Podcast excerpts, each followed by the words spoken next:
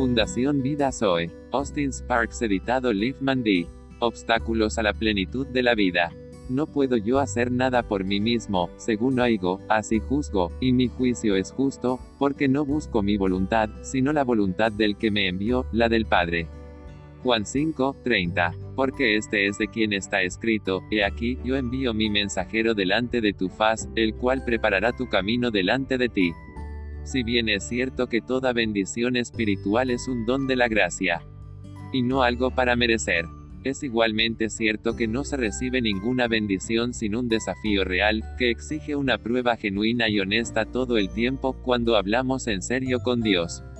La historia de la entrada de Israel en la herencia de la tierra convenida para ellos es una gran ilustración de cómo existen enemigos de muchos tipos rumbo a la plenitud espiritual. Vemos a Josué y Caleb tipo de Cristo.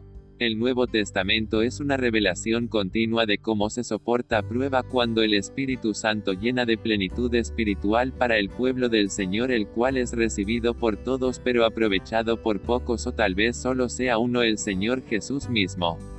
Es una educación o disciplina de la palabra viviente, y debemos reconocer las muchas formas que toma el enemigo una actividad obstructora y frustrante tanto fuera como dentro de la iglesia, y con frecuencia dentro de los mismos creyentes, se muestra que el enemigo hacia la plenitud espiritual.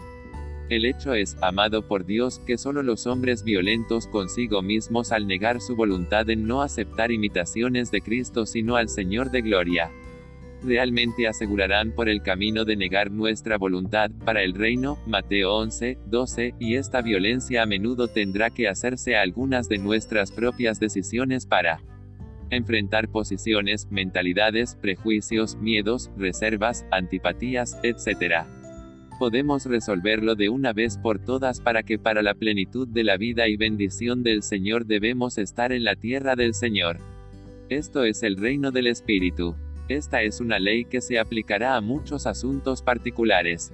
El asunto de nuestra relación y comunión con todos, hijos o no de Dios. La comunión con el pueblo del Señor es una ley establecida de plenitud espiritual, y no puede haber plenitud aparte de ella. Nosotros, si vamos a tener un cielo abierto, tendremos que sentarnos con este asunto y pensar y decidir honestamente y enérgicamente. ¿Estoy en el lado del Señor o en mi propio lado? Siempre hay esta pregunta. En juego si voy con el Señor a todas partes. ¿Cuál es el fundamento del Señor en este asunto?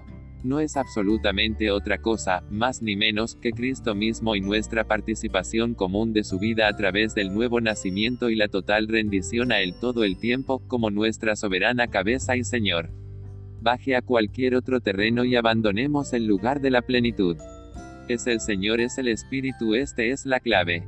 En cambio, si llegamos al terreno de una enseñanza, una interpretación, una doctrina particular y específica, o incluso un énfasis, como algo en sí mismo, de inmediato establecemos estándares o trazamos líneas entre nosotros y los demás, e incluso inconscientemente nos dividimos y damos fuera una implicación de división.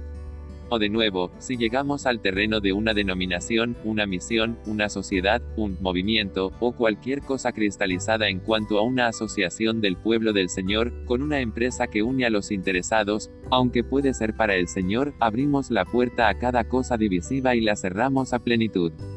Por un lado, muy pronto nos regimos por juicios falsos y poco sólidos. Los celos y las rivalidades nunca pueden ver la luz del día si la única preocupación es el Señor. Nacen de la preocupación por una cosa. En lugar de que los cristianos se alegren si se produce un movimiento espiritual genuino comenzando y corriendo y terminando en el nuevo corazón. Gloria, gloria y más gloria.